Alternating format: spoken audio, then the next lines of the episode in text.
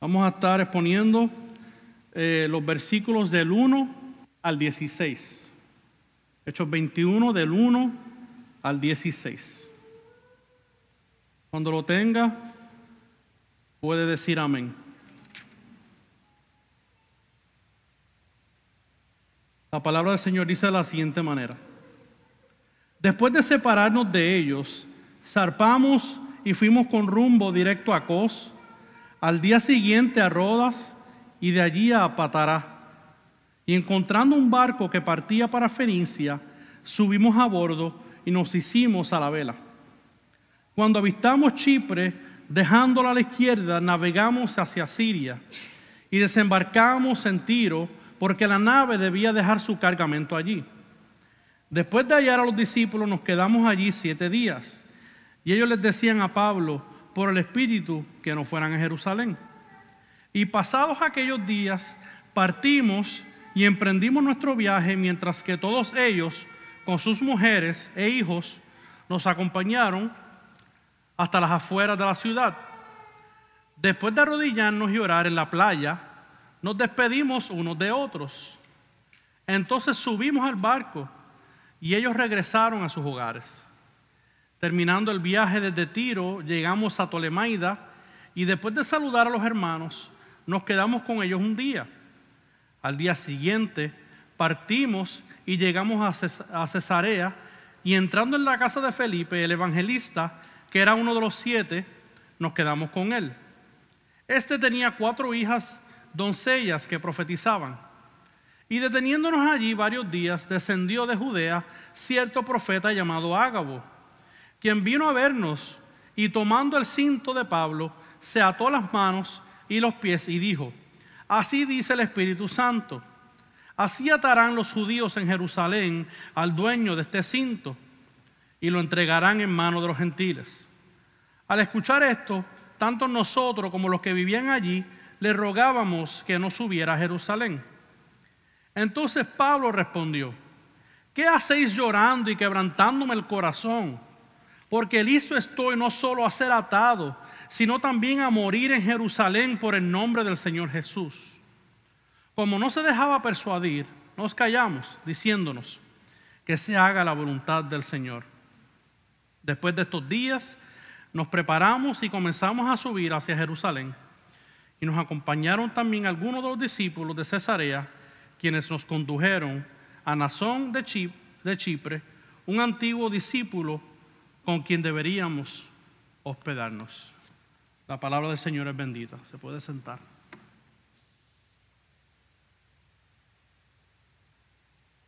¿Qué, usted diría si alguien le dijera que solo le queda un mes de vida? ¿Cómo usted pasaría los últimos momentos de su vida? Inclusive, ¿cómo usted viviría sabiendo que hay personas que le persiguen? Que le quieren hacer daño y posiblemente hasta matarlo. Es posible que usted no tenga respuesta a estas preguntas, porque quizás o no se las ha hecho, o quizás porque no esté en una situación parecida donde su vida represente peligro. Pero vamos a ver de uno en esta mañana, además de nuestro Señor Jesucristo, llamado Pablo, que enfrentó persecución y enfrentaba la muerte todos los días. Todos los días era un riesgo donde su vida podía desfallecer por las personas que estaban en contra del Evangelio. Pero también cada día que él pasaba era un nuevo día para oportunidades para predicar su palabra. Déjeme hacerle esta pregunta. ¿Usted está listo? ¿Usted está preparado para cumplir con la misión de nuestro Señor Jesucristo? ¿Está dispuesto a enfrentar cualquier obstáculo para predicar su evangelio?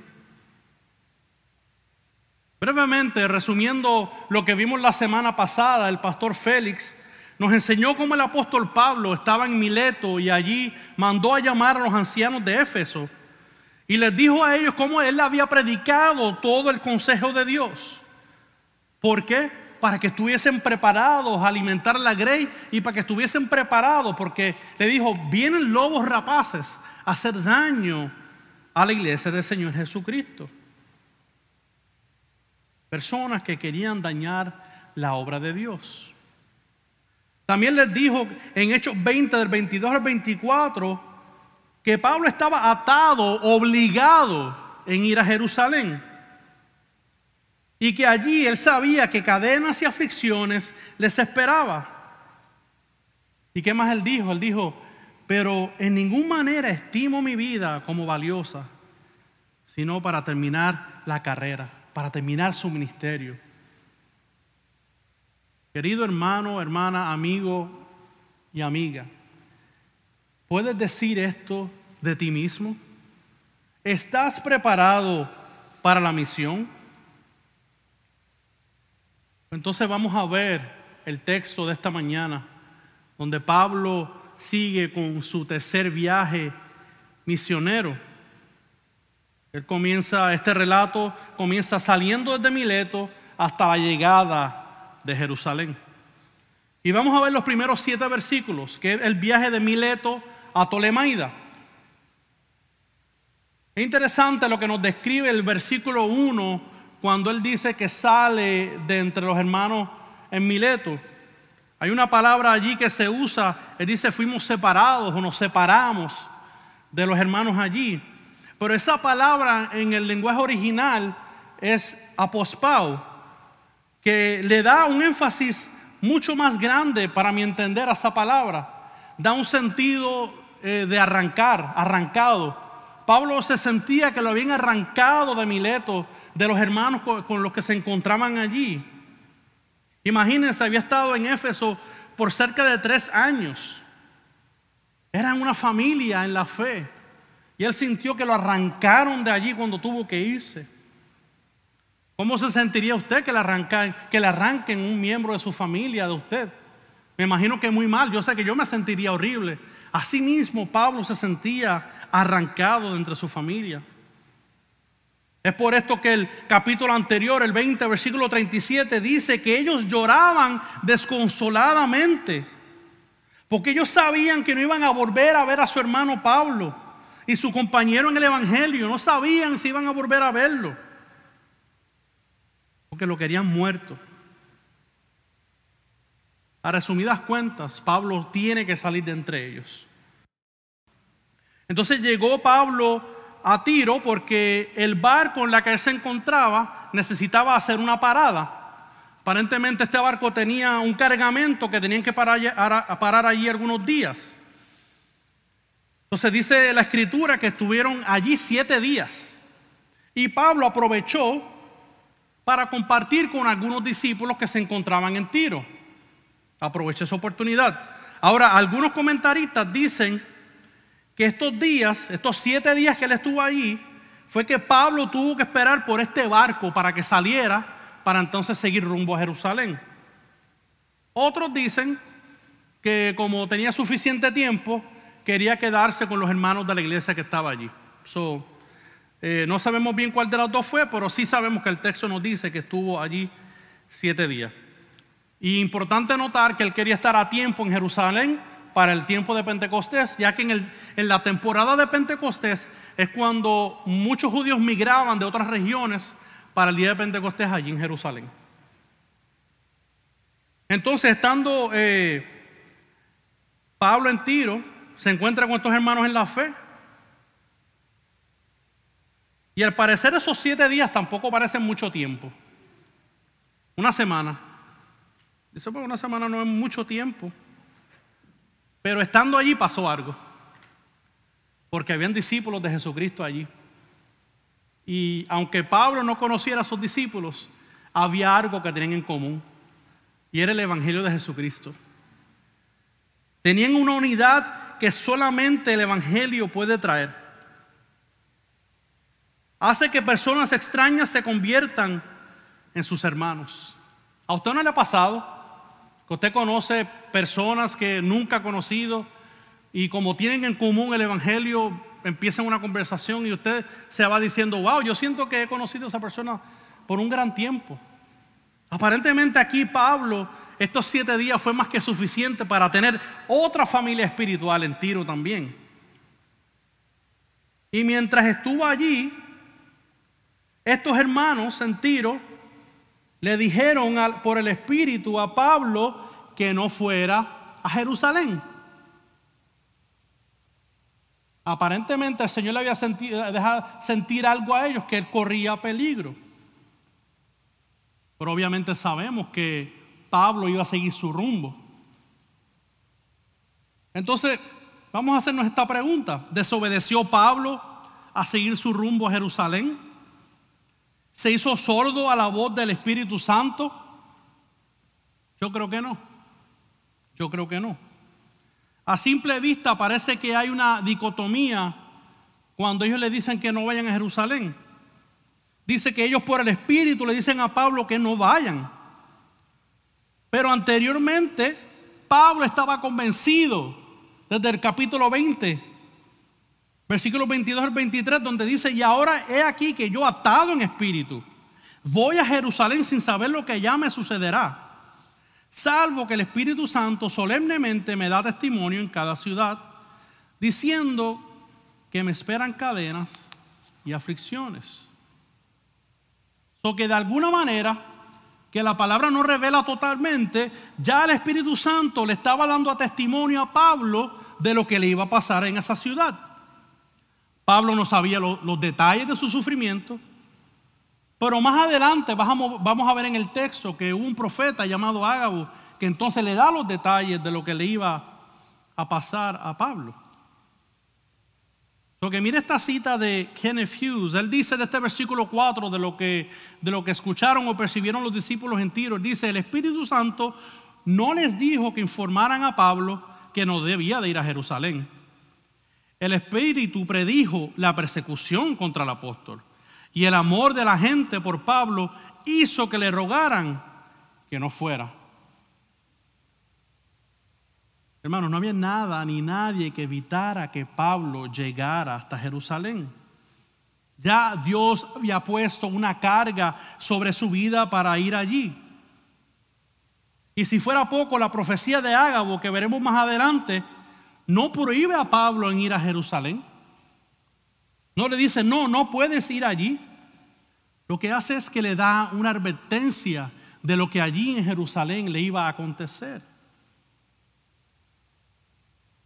Además de que no podemos perder de perspectiva que el capítulo 16 de Hechos, en versículo 6 específicamente, ya el Espíritu Santo había prohibido que Pablo y sus compañeros entraran a Asia. O sea, que estamos viendo que si el Espíritu hubiese querido que Pablo evitara entrar a Jerusalén, lo pudo, hacer nuevamente. Y no lo hizo. Además que Pablo tenía más que excusas para ir a Jerusalén. Primero, él ama a sus hermanos en la carne, él amaba a los judíos que estaban separados de Dios. Y segundo, era necesario que él llevara un reporte de su tercer viaje misionero a la iglesia en Jerusalén. En Jerusalén estaba la iglesia madre. Y allí reportaba todo lo que acontecía en su viaje misionero. No obstante, hermanos, imagínense este amor que tenían los discípulos en Tiro por Pablo. Que el texto nos dice que las familias, o sea, las, las madres y los niños salieron a despedirse de Pablo hasta llegar hasta la playa. Imagínense el amor que tenían. Especifica madres y niños, o sea, no solamente hombres. Estaban familias completas. Imagínense usted cuando usted despide, usted despide a algún familiar o algún amigo que usted ama grandemente. ¿No le pasa a usted que alguien viene de Estados Unidos y usted quiere, usted no quiere dejarlo ir, pero usted dice, yo te llevo al aeropuerto o, o voy hasta el aeropuerto para despedirte? Porque nosotros sabemos que hay un sentido especial cuando llevamos a esa persona hasta allí, que es como que llegando hasta el último momento que yo voy a poder verte. Y nosotros sabemos que eso no lo hacemos con todo el mundo. Vamos a ser honestos. Lo hacemos con personas que son especiales en nuestra vida. Imagínense esas familias allí en Tiro. Llegaron hasta último momento, llego hasta la playa porque de ahí no puedo pasar para despedir a su apóstol, a su amigo, a su compañero en la fe, Pablo. Llamaban a Pablo. Yo me imagino que eso debió haber sido una escena maravillosa. Y dice que oraron por Pablo, se despidieron de Pablo y Lucas, que nos está narrando este texto, se incluye ahí. Se incluye como subiendo al barco con Pablo. Y los discípulos regresaron a sus casas. Despidieron de Pablo, regresaron. Porque entonces salen de Tiro, llegan hasta Tolemaida. Y Pablo, aprovechando también el tiempo para compartir con los hermanos, dice que se quedó un día en Tolemaida. Lo que ahora vamos a ver, hermanos, los versículos del 8 al 16, que es el viaje de Cesarea a Jerusalén. Tan Tolemaida sale de Tolemaida y van de camino a Cesarea. Y en Cesarea, imagínense a quién encuentra Pablo allí. Felipe, el evangelista. Sí, el mismo Felipe que le predicó el eunuco, que lo bautizó y el Señor le hizo ¡wop! y se lo llevó. Salió de la vista del eunuco. El mismo Felipe que fue escogido como uno de los diáconos en la iglesia primitiva. Es el mismo Felipe. Y aparentemente a Felipe ya el trabajo que había hecho en Jerusalén había concluido o ya le había salido de entre ellos y se había mudado a Cesarea y acuérdense que él era evangelista. So que se cree que por donde quiera que él pasaba también iba predicando el evangelio. Y se cree que llega hasta Cesarea porque ya entonces él tiene una familia y está criando a su familia en Cesarea. Y el texto nos dice en el versículo 9 de sus hijas, que tenía cuatro hijas que eran profetizas. Pero yo no puedo decir mucho más de sus hijas porque el texto no nos revela absolutamente más nada sobre ellas que eran profetizas. Hay muchas especulaciones, muchas teorías de por qué las añaden, pero no les encontré relevantes o que si usted tiene alguna pregunta sobre eso, más adelante podemos hablar de eso. Pero el texto no nos dice absolutamente nada sobre las hijas de Felipe. Por otra parte, tenemos ahora los versículos 10 y 11 que nos dice que desde Judea vino un profeta llamado Ágabo. Y este profeta hace algo muy interesante. No solamente profetizó su mensaje con sus labios, sino que él dramatizó lo que le iba a suceder a Pablo. Y este tipo de dramatización profética, como le llamo a yo, eh, no era nueva, era vista en el Antiguo Testamento. Era otra manera de ver eh, o de transmitir el mensaje que se quería llevar. Y hay muchos ejemplos, hay ejemplos en Primera de Reyes 11 en Isaías 20 y en Ezequiel capítulo 4, donde este tipo de dramatización también se hace. No era que estaba haciendo ni una pantomima ni una danza, ¿sabes? Es que estaba dramatizando lo que a Pablo le iba a ocurrir allí. En el versículo 11 él dramatiza y dice lo que va a pasar allí. Dice, quien vino a vernos y tomando el cinto de Pablo, esto narrando Lucas, dice, se ató las manos y los pies y dijo, ¿ve? Que dramatizó y habló. Y dijo, así dice el Espíritu Santo. Así atarán los judíos en Jerusalén al dueño de este cinto y lo entregarán en manos de gentiles. Eso fue las palabras del profeta. Y mire qué interesante las palabras del profeta estando ya en este lado en el, el Nuevo Testamento. Él dice, así dice el Espíritu Santo. Y esta fórmula que él está usando es bien relacionado a la fórmula que usaban los eh, profetas del Antiguo Testamento, que decían, así dice el Señor, o en la Reina Valera, así dice Jehová. Y claro que vemos que esto es un testimonio de que el Espíritu Santo es Dios. Es Dios. El Espíritu Santo habla como Dios porque es Dios. So que entonces las palabras que Ágabo habló fueron las palabras mismas de Dios. ¿Y qué pasó con esta profecía? En ningún momento el Espíritu Santo le dice a Pablo por medio del profeta que no vaya a Jerusalén. Lo que le dice son los detalles de lo que allí va a ocurrir. Eso sí le dijo. Ahora, esto a diferencia a los discípulos en Tiro, ¿se acuerdan que, que, el texto dice que por medio del Espíritu le dijeron que no fuera a Jerusalén?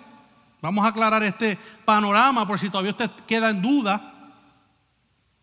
Lo que se cree es que el Espíritu Santo les dijo a los discípulos lo que iba a acontecer. Y por secuencia, y consecuencia ellos no querían que Pablo enfrentara ese peligro. Porque Dios le había revelado a ellos lo que iba a pasar con Pablo. Y es algo similar a lo que vamos a ver ahora en el versículo 12 de los discípulos en Cesarea. Mira lo que le dicen a, lo que, lo que, lo que dice Lucas. Dice, al escuchar esto, porque ellos estaban escuchando la profecía de Ágabo, al escuchar esto, tanto nosotros, o sea, Lucas se incluye, tanto nosotros como los que vivían allí, le rogábamos que no subiera a Jerusalén. Nuevamente, los discípulos, pero ahora en Cesarea, le hacen lo mismo a Pablo. Lo están desanimando y le están rogando, no vayas a Jerusalén, no te espera nada bueno allí. Hermanos, pero una cosa es nuestra preferencia y otra cosa es lo que Dios ha dicho. ¿Ve la diferencia? Imagínense, eran una familia. Ellos no querían que Pablo enfrentara persecución y peligro. Lo que vemos que no es que el Espíritu le dice a ellos a Pablo que no vaya, porque ya Pablo tenía testimonio del Espíritu. Y ahora el profeta Ágabo le finalizó los detalles de su captura. Ahora él sabía que iba a esperar. Ahora él sabía lo que le iba a acontecer. Hermanos, el Espíritu Santo estaba preparando a Pablo. Estaba alistando a Pablo para lo que tenía que enfrentar en esa ciudad. ¿Qué pasó después? Los discípulos están llorando y rogando a Pablo que no vaya. Y mire lo que Pablo les pregunta.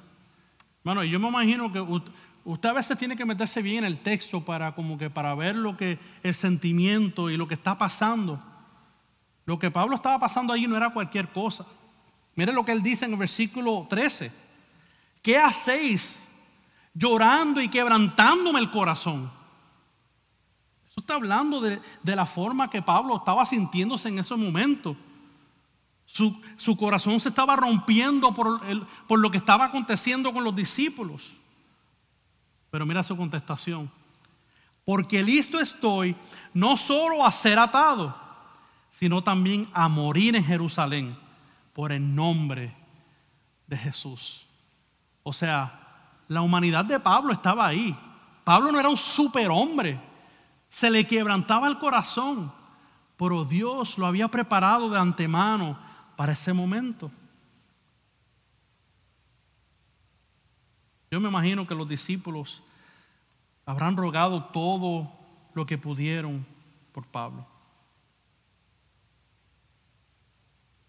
Es como si los discípulos mismos le dijeron, Pablo, no te vayas, te van a capturar. Quédate con nosotros. Aquí estás bien seguro, Pablo.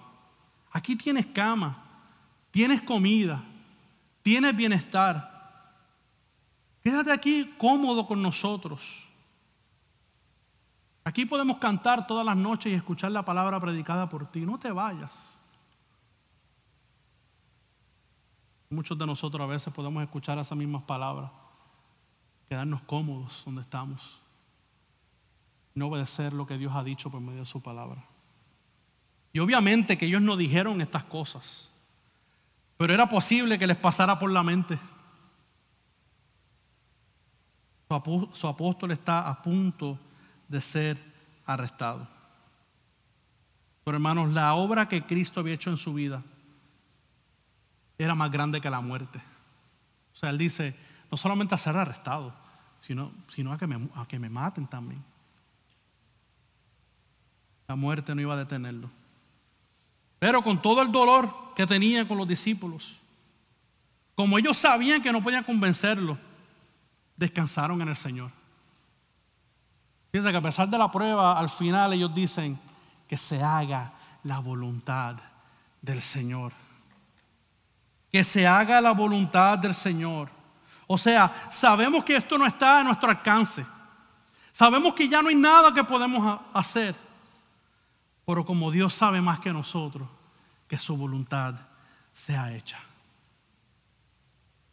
Qué lindo poder descansar en esas palabras, ¿verdad? En momentos de dificultad, en momentos de tempestad, poder descansar en la voluntad de Dios. Y después de aquí, lo demás es historia, hermano. Se prepararon para subir a Jerusalén. Y algunos de los discípulos que estaban allí le acompañaron.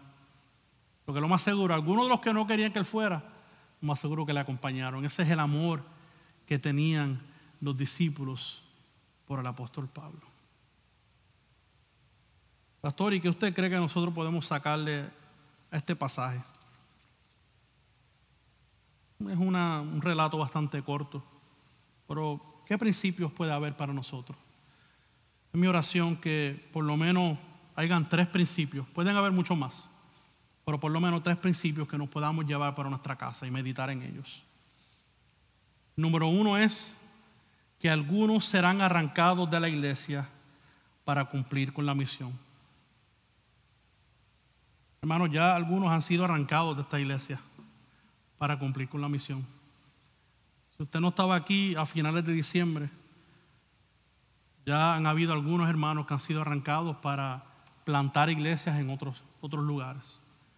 Pastor César, el pastor Cristian, que se encuentra aquí todavía, los internos que estuvieron con nosotros seis meses, Oscar, Roy, se me queda uno, y el, el pastor Alberto. Ellos han sido arrancados de entre nosotros por el bien del Evangelio. Hermanos, la unión que Cristo ha hecho con nosotros permite el vínculo que tenemos los unos con los otros. Por eso es que somos una familia. Somos adoptados como parte de la familia de Dios. Porque algunos serán arrancados. Número dos. Comunidades difíciles y peligrosas también necesitan el Evangelio. Para los discípulos en Tiro, hermanos, Jerusalén significaba peligro y persecución. Y por esto que ellos no querían que Pablo fuera.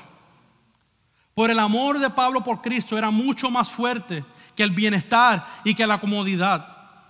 Como dije anteriormente, Pablo prefería la muerte antes que quedarse sin cumplir su ministerio. Hermanos y hermanas que se encuentran aquí, nosotros no podemos poner nuestros placeres, nuestras comodidades primero que la causa de Cristo. ¿Puedes decir tú, como dijo Pablo, porque listo estoy no solo a ser atado, sino también a morir en Jerusalén por el nombre del Señor Jesús? ¿Estás preparado para enfrentar la misión? ¿Tú estás listo para cuando comencemos pescadores de hombres? Para que puedas llevar el Evangelio a esta comunidad de Miramar,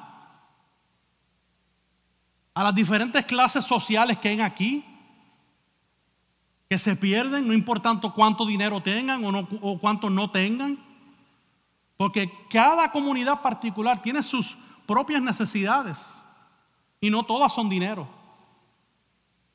Los que tienen dinero piensan que no les hace falta nada, por lo tanto endurecen sus corazones. Aquellos de quizá que tienen un poquito, pero con mucho esfuerzo lo tratan de lograr, piensan, esto yo lo hago con mi esfuerzo. Yo no necesito a nadie que me diga qué debo de hacer. Y los que tienen menos dicen, nosotros no importamos para el mundo.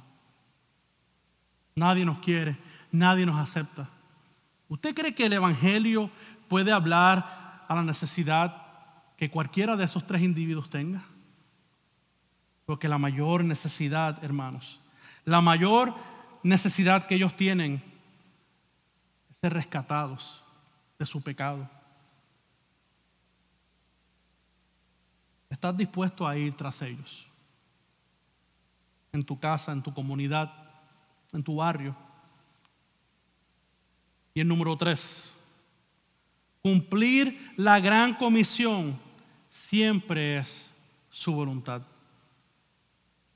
Los discípulos en Cesarea sabían que no podían persuadir a Pablo, pero confiaron en el plan soberano del Espíritu.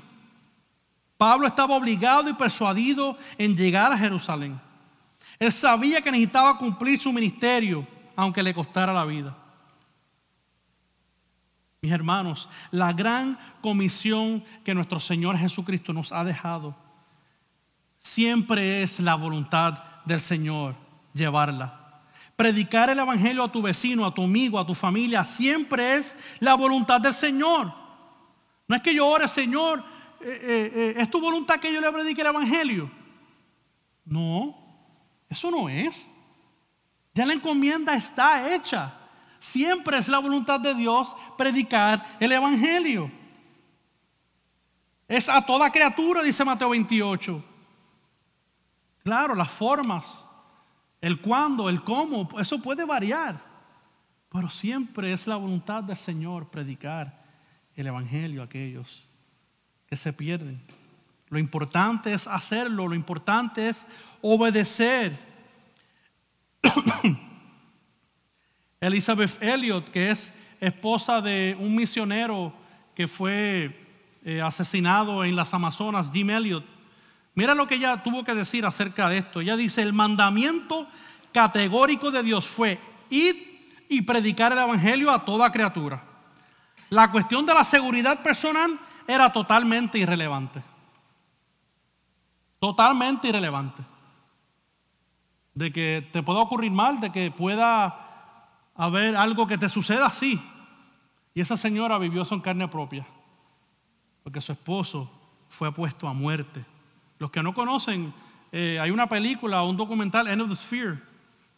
Elliot fue un, misionero a las Amazonas donde fue puesto a muerte él y, y creo que otros compañeros por unas tribus que habían allí. Esa señora sabe lo que está diciendo. Hermanos y hermanas, Jesús dejó toda su gloria y esplendor para estar sujeto a los sufrimientos de la vida y que la ira del Padre cayera sobre él. Para que nosotros, para que tú y yo pudiésemos recibir el perdón de los pecados. Si él hubiese decidido quedarse muy cómodo donde estaba, hermanos. Si Cristo dijo, yo para allá no voy. Yo aquí estoy muy tranquilo contigo, Padre. No me envíes para ningún lado. Si él no hubiese quitado su comodidad, su reinado, su gloria, su esplendor con el Padre, tú y yo estuviésemos todavía muertos en delitos y pecados. Hermanos, hay que darle gloria a su nombre, porque Cristo dejó su comodidad. Y yo creo que podemos aprender de Él, de dejar nuestra comunidad por el bien de predicar el Evangelio a otros que no le conocen. Por otra parte, amigo y amiga que nos visitas, me, llevas escuchando de que debemos estar listos, de que debemos estar preparados para predicar el Evangelio. Vale la pena dejar todos nuestros bienes y dejar todas nuestras comunidades, comodidades por la causa de Cristo. Y a ti también te conviene, ya que cuando Jesucristo vino, vino para darte la oportunidad de que tú pudieras tener vida eterna se dio como sacrificio. La muerte que tú merecías, la que yo merecía, Él la tomó en la cruz. La obediencia que yo no pude lograr para satisfacer la santidad del Padre, la satisfació Él en su obediencia, su muerte, y resucitó para que también como Él lo hizo, también nosotros, y para que tú también puedas resucitar algún día. Entrégate en las manos de Cristo. Arrepiéntete de tus pecados. Dale la espalda al mundo y cree por medio de la fe en su obra. Si verdaderamente tú crees en esta obra y tienes fe, podrás ser salvo. No es creer como que yo creo que esa silla está ahí. Es creer, es una fe que me lleva a convicción, es una fe que me lleva al compromiso, es una fe que me lleva a la responsabilidad y al entendimiento que yo no puedo vivir hoy sin lo que Cristo hizo por mí. Arrepiéntete de tu pecado y ten fe en lo que Cristo ha hecho por ti. Y para finalizar, yo quiero concluir con esta cita del pastor John Piper que yo creo que en resumidas cuentas puede hablar de lo que yo he tratado de transmitir aquí. El más elevado de los motivos misioneros no es la obediencia a la gran comisión, a pesar de lo importante que es, ni el amor a los pecadores que están extraviados y que perecen, aun con lo fuerte que es ese incentivo, especialmente cuando contemplas la ira de Dios sino más bien el celo. Celo ardiente y apasionado por la gloria de Jesucristo. ¿Debemos de amar los perdidos? ¿Debemos de amar la gran comisión? Sí, por en última cuenta debemos de amar la gloria de Cristo más que otra cosa. Y eso es lo que nos debe de llevar a cumplir el mandamiento de nuestro Señor Jesucristo, de hacer discípulos de todas las naciones. Hermanos, preparémonos para la encomienda que Cristo nos ha dejado, porque de Él es toda la gloria y es toda la honra. Ore conmigo. Padre, yo te doy las gracias, porque yo creo que tu palabra es clara y nos dice que debemos de estar dispuestos a sufrir por tu causa. Sí, Señor, es muy fácil decirlo hacerlo. Sí, lo reconozco y lo reconozco en mi propio corazón. Por lo que te pido que tú me ayudes, Señor. Y nos ayudes a todos los que estamos aquí. A que seamos obedientes a ti, Señor, y podamos decir con Pablo, no solamente estoy dispuesto a ser atado y encarcelado por a morir por ti, Señor. Y yo creo que nosotros no podemos ni acercarnos a decir esas palabras en este país de Puerto Rico donde todavía tu evangelio se puede predicar.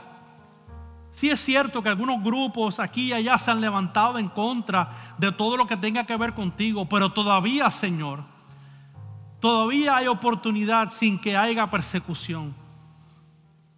Que podamos ser fieles ahora, Señor, para que cuando verdaderamente seamos perseguidos, podamos entonces ser dignos de las palabras que dijo Pablo.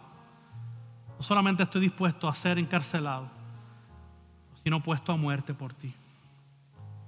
Señor, permítenos a morir a nosotros mismos. Permítenos morir a nuestras propias comodidades. Permítenos aún a morir al, al propio sueño americano que ha sido infiltrado en Puerto Rico, Señor. Que pongamos tu gloria por encima de todas las cosas. Sí, Señor, te damos gracias por lo, por lo material que tú nos has dado. Te damos gracias por, por nuestras casas. Te damos gracias por nuestros trabajos. Te damos gracias por la abundancia que tú nos has dado en este país. Pero que eso sea simplemente secundario y que lo primario sea revelar tu gloria aquellos que no te conocen. Yo te doy las gracias, Señor, en esta hora. Toda la gloria es tuya, Señor. Amén.